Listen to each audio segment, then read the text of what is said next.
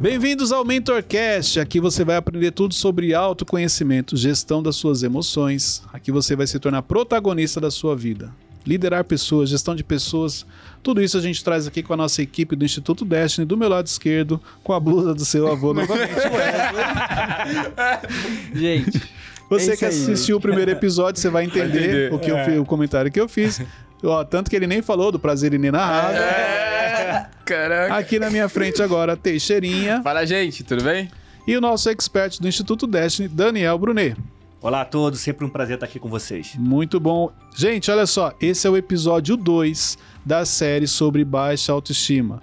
Então, no episódio 1, um, nós falamos sobre sintomas de pessoas com baixa autoestima. Se você não escutou esse episódio, volta a um anterior e você, depois que terminar aqui, você vai aprender se você é o que você precisa fazer para identificar se você está com baixa autoestima. Desculpa te interromper, mas só para te pedir para repetir uma informação que você deu no primeiro episódio, de que a baixa autoestima, ela pode ser temporária, ela não é uma coisa definitiva. Sim, né? muito bom, Daniel. Perfeito. Exatamente. No, no episódio anterior eu expliquei que a baixa autoestima não é que você carrega ela com você. Existem pessoas que carregam sim, há muitos anos, faz parte do seu dia a dia, já virou um padrão, inclusive.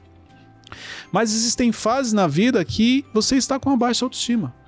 De repente, por algo que você gerou uma expectativa e não aconteceu, por uma conquista que não veio, por uma decepção com uma pessoa, por uma perda, tudo isso é, é- causam é, fases que você fica com a baixa autoestima. Uhum. Então, você sempre tem que olhar para esse lado. Será que hoje eu estou com a minha autoestima baixa?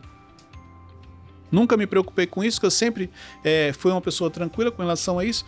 Mas essa fase que eu estou atual, isso está acontecendo. Então é importante você fazer essa leitura. Muito bem lembrado. É, você, você citou que a, a baixa autoestima tem a ver com a gente mesmo, com a gente se aceitar, com a nossa identidade. Tem a ver com aceitação. Até, Isso. inclusive, o- no intervalo, o Davi perguntou se tinha a ver com grau comparativo. Não, tem a ver com você. Você se aceitar. Claro que o filtro mental, as crenças, os traumas que você carrega, eles vão potencializar isso. Então, exemplo, quando que o grau comparativo entra? Quando você já não se aceita e aí você olha para o lado e vê que alguém tem algo que é melhor que o seu. Então vai potencializar, você vai falar, tá vendo? Realmente eu nunca vou ser ninguém. Todo mundo se veste melhor do que eu, todo mundo tem coisas melhores do que as minhas. Então vai potencializar isso. É, e, e fa- falando sobre isso, tem um curso. Tô do- tranquilo, mano. Pode conduzir Não, não, não. o eu nem. Inclusive no próximo eu vou deixar você. Teixeira Cash agora. É, é isso aí. É peixeira, peixeira. cara. Brincadeira. tem um curso, acho que Não. ele vai vender o curso dele. Falando, Arrasta pra cima. tem um Tem curso, um curso que dele. eu vou lançar em breve, mas pode falar. Que Pode... tá no Não, W, é sério, é sério. ponto. O, o, tem um curso do, do Instituto The Change que acho que ele trata muito sobre isso, sobre essa questão de, É. de aceitação. O The de Change ele fala sobre os pilares da inteligência emocional e ele traz muito sobre o autoconhecimento. Então, o The Change ele te ajuda a destravar muita coisa na sua vida através do autoconhecimento. Você identifica os sabotadores, os padrões negativos que você carrega na sua vida. Muito bem lembrado, Teixeirinha. Aí, Parabéns. gente. é- Ganhou uma aí, estrelinha. Plim! Hoje eu quero É. falar com você como melhorar a sua autoestima. Cinco coisas que você precisa fazer para melhorar a autoestima. A primeira delas é pare de se culpar. Muito bom. Então, pessoas com baixa autoestima têm um péssimo hábito de ficar se culpando. De tudo achar que realmente foi culpa dela, ela poderia ter feito isso, ter feito aquilo. Pare de se culpar. Algo deu errado? Aprenda com o erro. Mas entenda que nem tudo está no seu controle, nem tudo está na sua mão. Outra coisa, é, muitas vezes cometemos erros que a gente nem sabia que aquilo realmente era um erro. Uhum. E a partir do momento que a informação correta chega, você aprende. Então, perfeito, eu aprendi. Mas pare de se culpar, porque essa questão de você se culpar está acabando com você. Está potencializando cada vez mais essa baixa autoestima. Errei, sim, mas quem nunca errou? Por que eu ando me culpando tanto? Por que eu estou me martirizando tanto, vamos dizer assim? Então, parar de se culpar é o primeiro passo para você trabalhar a sua baixa autoestima. Pera aí. É, que quando você tava falando do... No episódio anterior, você falou que quem tem a baixa autoestima culpa os outros. Agora você falou que... Exatamente. Culpar os outros também é um sintoma de baixa autoestima. Mas isso não quer dizer que a pessoa não se culpe em algum É. momento. Ela só não Ah, reconhece Você entendeu? É o reconhecimento. publicamente. É, porque, olha só, são vários sintomas, mas então você tem um exemplo.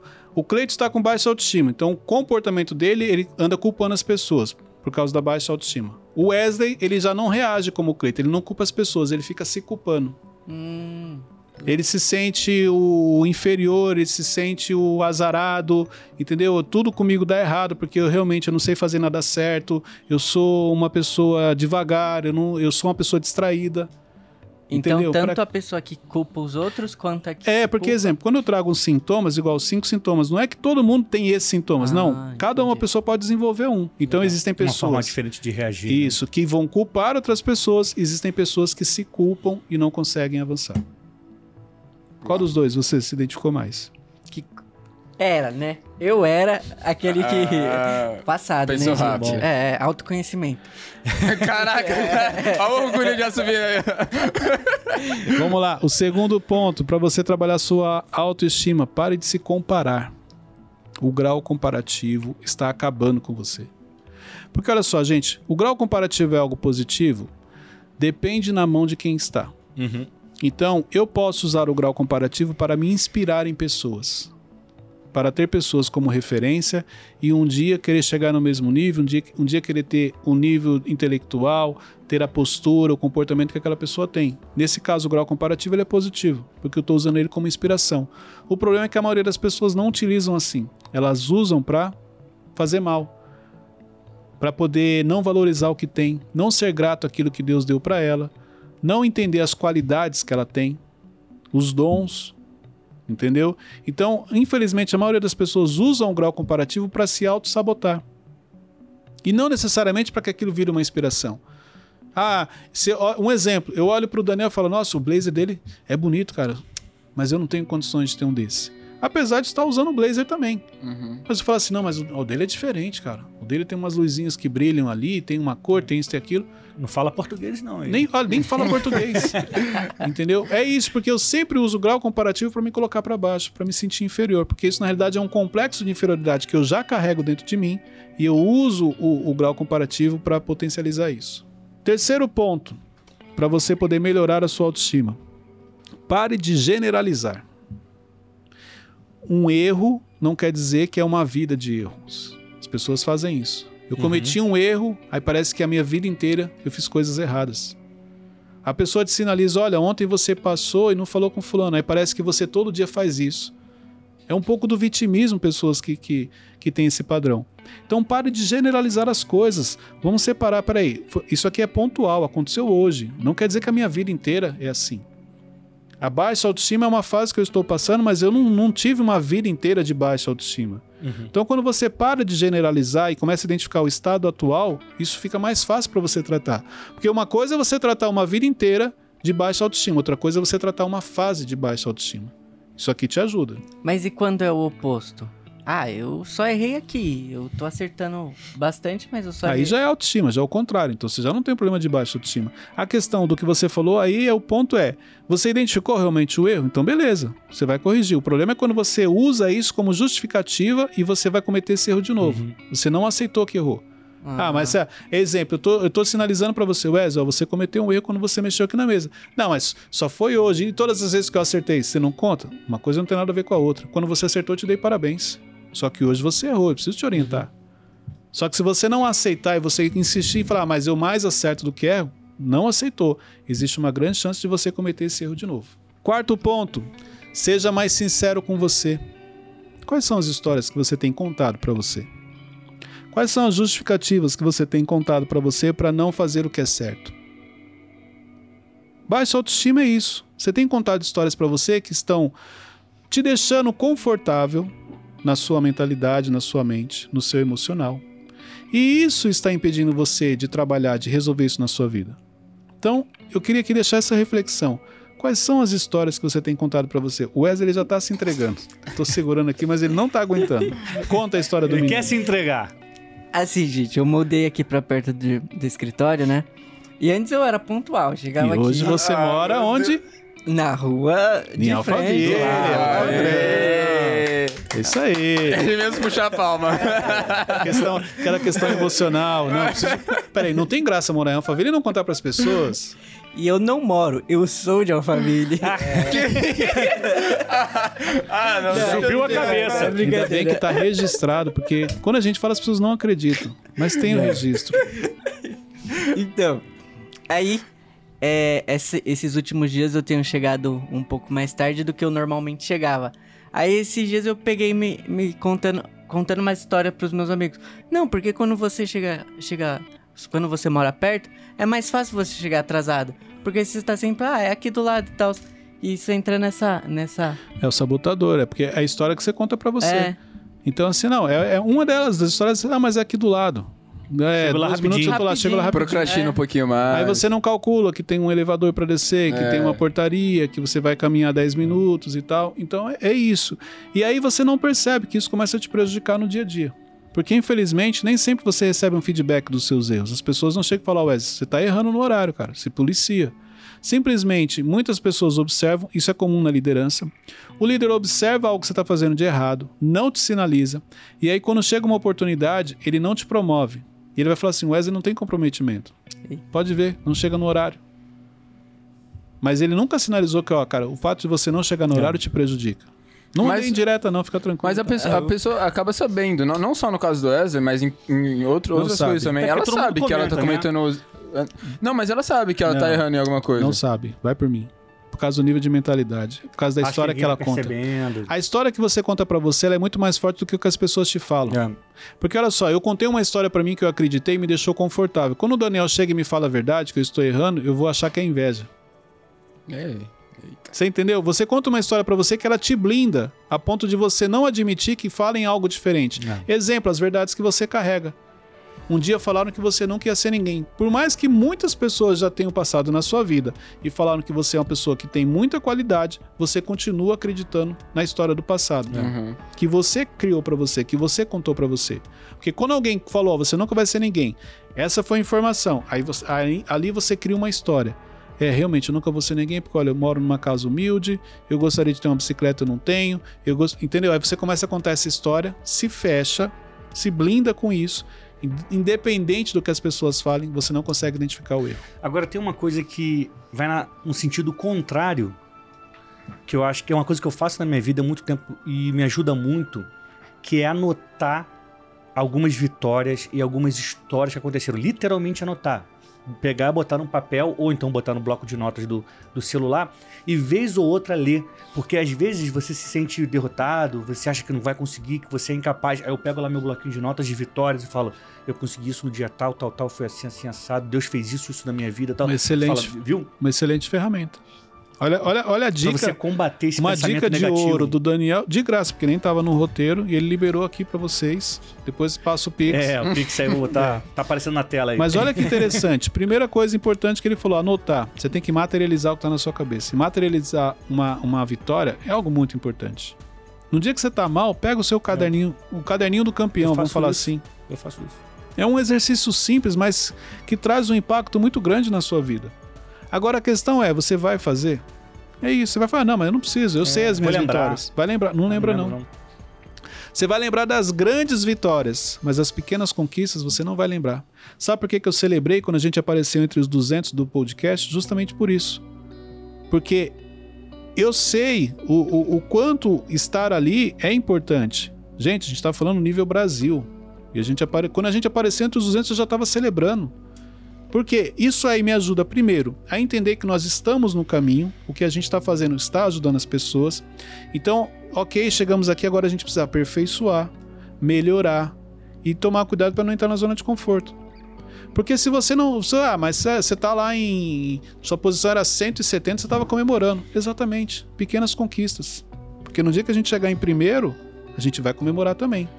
Chegar não é difícil, o desafio é se manter. Se manter. E para você se manter, uma série de coisas precisam ser feitas. Então, isso aí é muito importante, o que o Daniel falou. Você anotar suas conquistas, para no dia que você estiver triste, dá uma olhadinha no caderno do campeão. Coloca assim, ó, caderno do campeão. Quem é o campeão? É você. Isso ajuda E muito. que conselho que você dá pra uma pessoa, por exemplo, é, você e o Thiago, vocês acabam falando bastante disso, que é quando você não celebra as pequenas vitórias, quando chega num determinado nível, você acha que é, é- é coisa, é uma obrigação, tudo isso. E como a gente consegue reverter isso? Você fala assim, é, qual é o momento que você deixa de comemorar? É, porque a- a- a- acho que é, a pessoa tá tão acostumada a ver vitórias, essas coisas, que ela acaba caindo no Na automático, realidade, sabe? isso aí muda, o Teixeirinho, quando você renova os seus objetivos. Então, exemplo, o primeiro objetivo, estar entre os 200 do podcast, em cima do que a gente está falando aqui. Estar entre os 200 do podcast, esse é o primeiro objetivo. E depois, quando você, você aparece, você vai, pô, quero estar entre os 100. Aí, quando você coloca como objetivo estar entre os 100, o fato de você estar entre os 200 já não tem um peso tão grande, porque na realidade o objetivo mudou, você renovou sua meta, você aumentou ela. Cheguei entre os 100, agora eu quero estar entre os 30 primeiros. Cheguei entre os 30, agora eu quero estar entre os 10. Você entendeu? A sua meta, ela, você tem que estar sempre renovando ela, para você continuar crescendo. Por isso que chega um momento, não é que você não comemora mais. Você sabe da importância daquilo, mas como você estabeleceu um objetivo mais audacioso, um objetivo maior, por isso que você não comemora tanto como antes. Você comemora mais internamente. Poxa, ainda estou entre os 200, não esqueci isso. Mas nem por isso eu preciso me acomodar. Eu preciso continuar crescendo, continuar melhorando o conteúdo, continuar se reinventando para atingir mais pessoas. É, eu não sei se isso vai poder entrar aqui, mas é, é uma dúvida minha. A gente bateu 3 milhões no, no, no Instagram do, do Thiago, né? E isso era um dos meus objetivos, era da- uma meta minha.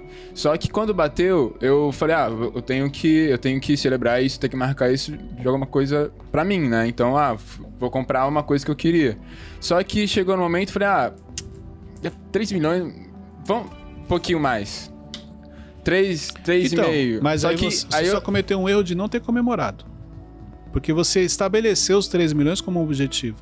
Quando atingiu, você tem que comemorar. Para você mandar para o seu cérebro a seguinte mensagem: estamos no caminho, É. estamos conquistando, estamos crescendo.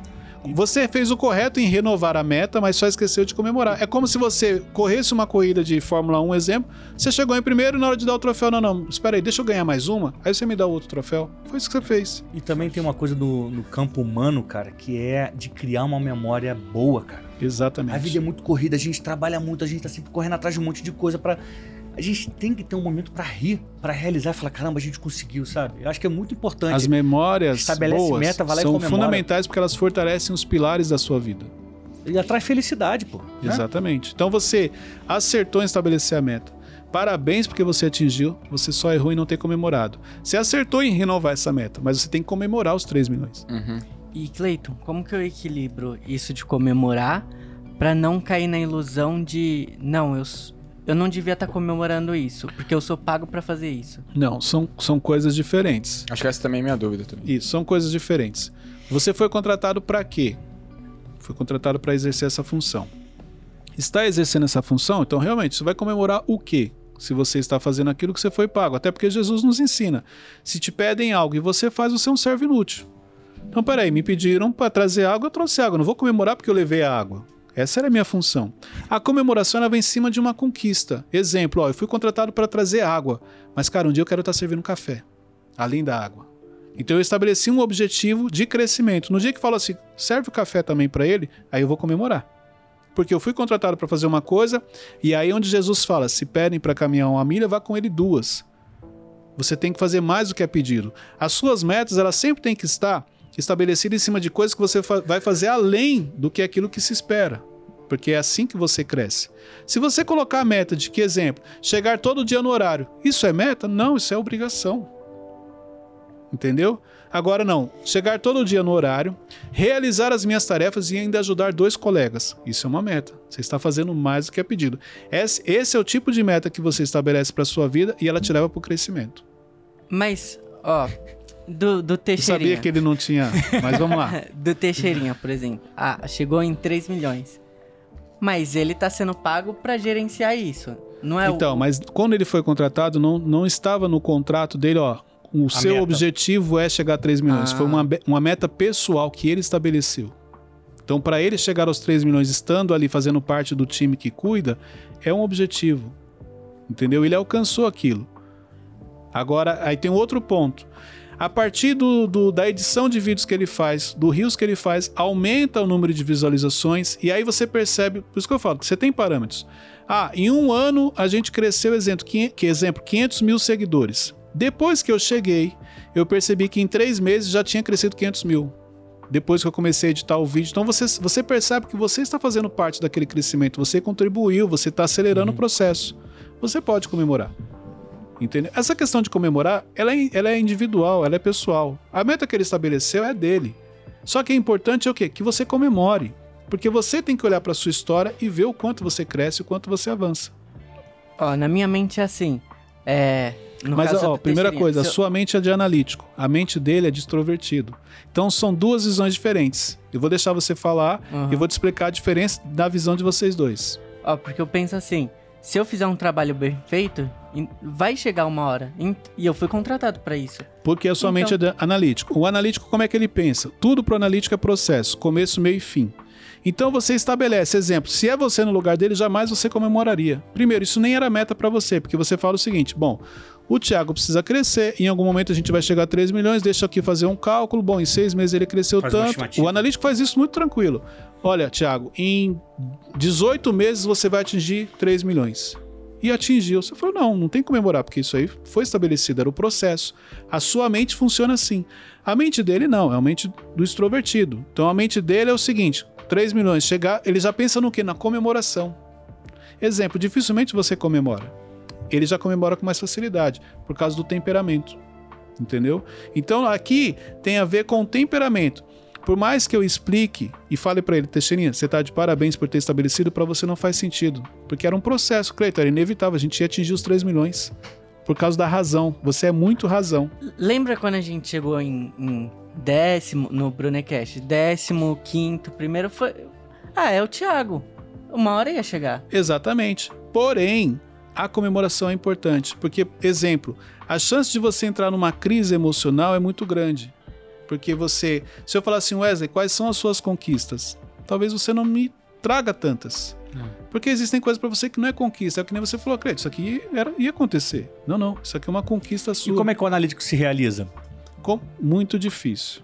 Um analí- Eu falo porque eu tenho muito do analítico e hoje, entendendo da inteligência emocional, eu trabalhei muito isso, mas para mim, antigamente, não tinha questão de realização. Eu, me, eu, eu, vamos dizer assim, eu deixava transparecer uma realização mais por causa das pessoas, não tanto por mim. Porque por mim é o que o Wesley falou, cara, eu já sabia que isso aqui ia acontecer. Hum. Porque eu planejei isso. O processo era esse. As estatísticas já, já apontavam que isso aqui ia acontecer. Então é difícil o analítico é, realmente se realizar. Você quer uma outra dificuldade do analítico? A fé. O analítico caminhar pela fé é um grande desafio. Porque a fé é a certeza daquilo que não se vê. E não existe isso para o analítico. O analítico é processo, começo, meio e fim. Então, muitas vezes, quando Deus pede algo para um analítico, para ele é um grande desafio colocar em prática. Porque tudo para o analítico é um processo. E as coisas de Deus não é um processo. É um processo dele, mas que nem Uhum. sempre tem lógica. Sim. Você entendeu? Então ele não consegue explicar, muitas vezes, o processo de Deus. Interessante. Entendi. Muito bom. Obrigado, Cleiton. Mais alguma pergunta? Não, era... Podemos seguir? Podemos. Quinto ponto para você trabalhar sua baixa autoestima. Celebre as suas conquistas. tá vendo que é bom pegar de surpresa? Não saber o texto? Celebre as suas conquistas. Isso vai ajudar a você trabalhar a sua autoestima. Isso vai ajudar você identificar as suas realizações e entender que você está no caminho certo. Então, se você é uma pessoa que não celebra as suas conquistas, você tem uma grande chance de, em algum momento da sua vida, ter uma baixa autoestima.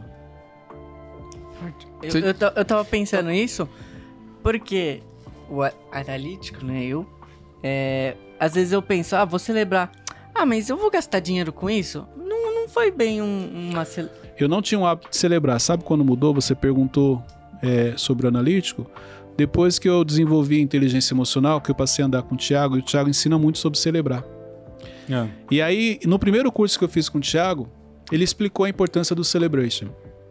E eu lembro que naquele curso, no segundo dia, quando eu cheguei, eu pedi uma pizza. Eu sentou eu, a Luciana, meus dois filhos, o Vinícius e o Arthur. E eu falei, a gente vai comemorar o curso que eu fiz. E tanto que eu lembro até hoje, para você ver a importância isso. do celebration. É isso. É a memória É que o. Daniel trouxe. Então, isso para mim é muito forte, porque naquele momento, então, o curso passou a ter um peso maior na minha vida. Porque eu celebrei, tanto que hoje a gente celebra várias conquistas. Isso. E trouxe isso para os meus filhos, a ponto deles me pai, que dia que a gente vai comemorar tal coisa? É isso aí, filho, vamos, vamos celebrar. É, eu também sou analítico e eu também tenho as mesmas dificuldades que o Wesley, que o Cleiton tá falando. Só que eu entendi em determinado momento que eu sinto a derrota. Eu sinto muito a derrota. Então, eu me obrigo a festejar, por mais que eu acho que ah, é pouco, ah, porque é natural, eu me obrigo a festejar a vitória, porque eu vou lembrar da derrota, invariavelmente eu vou lembrar. Então, assim, eu vou comemorar também, porque eu preciso lembrar da vitória, porque eu não sou só um derrotado, eu também tô vencendo. Não é o que você gosta, é o que é necessário. É Então isso. isso. é necessário para o seu desenvolvimento emocional, para o seu controle emocional. Então não é, ah, não faz sentido. Não, faz sentido sim. Vou fazer como Isso. o Daniel trouxe muito bem. E aí, agora faz todo sentido o que o Daniel falou. Por que, que ele anota as vitórias? Porque por ele ser analítico, ele vai no automático. Uhum. Se ele não anotar para ele poder visitar. Gente, sabe o que, que é isso que ele está falando? Isso é autoconhecimento puro. A ponto dele saber, olha, isso para mim aqui não é importante, mas eu vou anotar e eu vou fazer um esforço de visitar É. e olhar as minhas conquistas, porque eu sei que emocionalmente vai me fazer bem. Isso é autoconhecimento. É isso, porque a derrota vai te lembrar que ela existe, que ela te derrubou, que ela te venceu.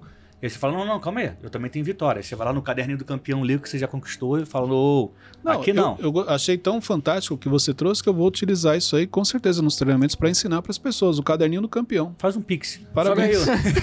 Pra agradecer. Vocês falaram sobre isso, eu lembrei de um, de um momento, é, acho que faz um mês atrás, mais ou menos. Eu, quando eu era, tipo, uns 12 anos atrás, quando Tu eu tinha lembra, uns... irmão? 12 anos atrás, cara? Não, quando eu tinha uns 12 anos, eu escrevi uma carta. Anteontem, né? Tinha 12 anos. eu escrevi uma carta, assim, pra Deus, falando de coisas que eu queria ter Maneiro. no, no futuro, né? Aí, acho que foi um mês atrás, mais ou menos, eu encontrei essa cartinha. Uau. E eu vi, cara. Que eu vi, tipo assim, não só, não só o, que- a- o nível das coisas que eu pedia. Tipo, a Aham. minha maturidade e eu vi o quanto eu cresci, quanto que eu evoluí no Que futuro. que maneiro. Aí, tanto, tanto até que eu, eu escrevi uma outra cartinha, só que eu nem sabia que isso fazia parte do, Que maneiro, Muito cara. bom. do autoconhecimento. Já aconteceu comigo, mas no lado inverso. Eu, quando eu tava muito triste, eu escrevi. Pra desabafar. Mas isso, isso, mas isso é o que a Ó, uma coisa importante que a gente está ensinando aqui é a escrita. Uhum. O que, que é escrita? É você materializar o que está na sua mente. Você não consegue materializar, exemplo, uma mentira. Você falar assim, ah, eu tô triste hoje porque o Daniel brigou comigo. Tá bom, escreve aí. Aí você vai começar lá. Eu estou triste porque o Daniel. Não, não brigou, ele me olhou feio. Você não consegue escrever o que não é. Aham. Você não consegue materializar. Igual você trouxe a questão, quando eu tava triste eu escrevi. Você materializou o seu sentimento. Você colocou pra fora.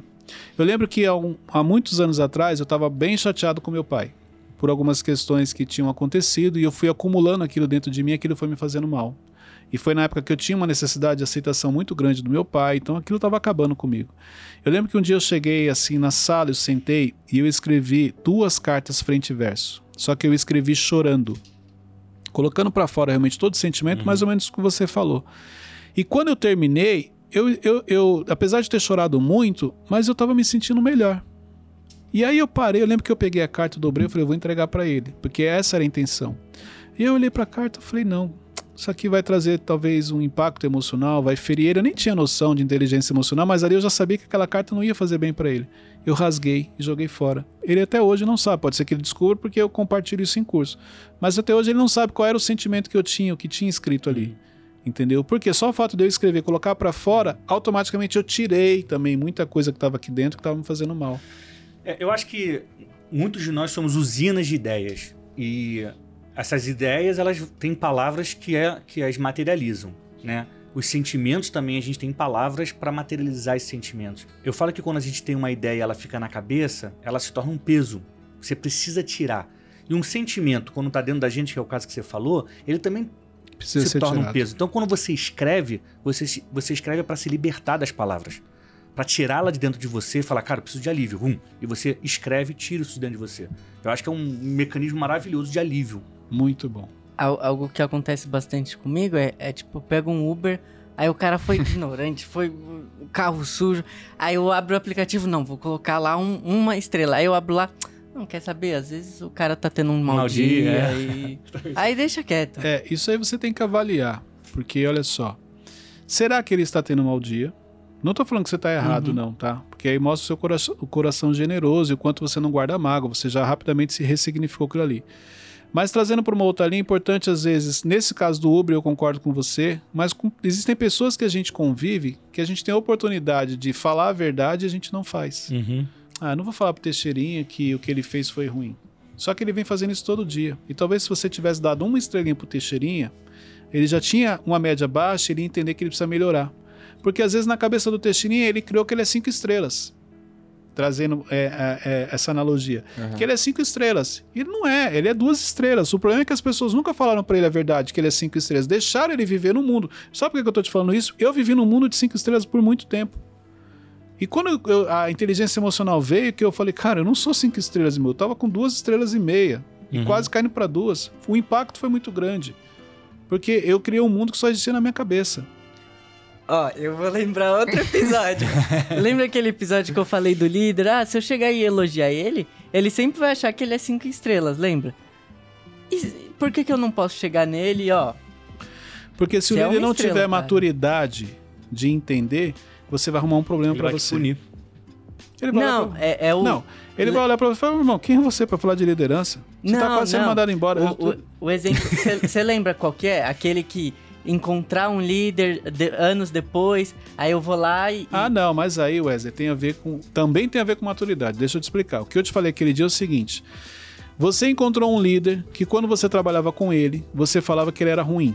Porque ele pegava no seu pé, Isso. ele era rigoroso com você. Com o passar dos anos, se você evoluir, você vai entender que aquele líder que era ruim, na realidade, foi ele que te forjou, ele te preparou para o que você vive hoje. Então, quando você encontrou ele, você tem que ser grato a ele. Foi isso que eu te ensinei. Isso. Mas se eu não der uma estrela pra ele, ele nunca vai saber que ele. Mas como você amadureceu, você entendeu que ele não era ruim. Ele não era uma estrela, ele era cinco. Mas por falta de maturidade, você achava que ele era um. não bom. tem a ver com ele. Você entendeu? Entendi. Era a sua Agora mentalidade. E você, na época que você estava com ele, você dava uma estrela, mas ele era cinco. Eu entendi. Por isso que quando você encontra, você não é, pode querer dar agora um. fez sentido, agora fez sentido. Ele, ele tinha, né? Que se, É. se ele não trouxer um- Não, esse momento dele. Mais um pensamento inenarrável do Wesley. É, exatamente.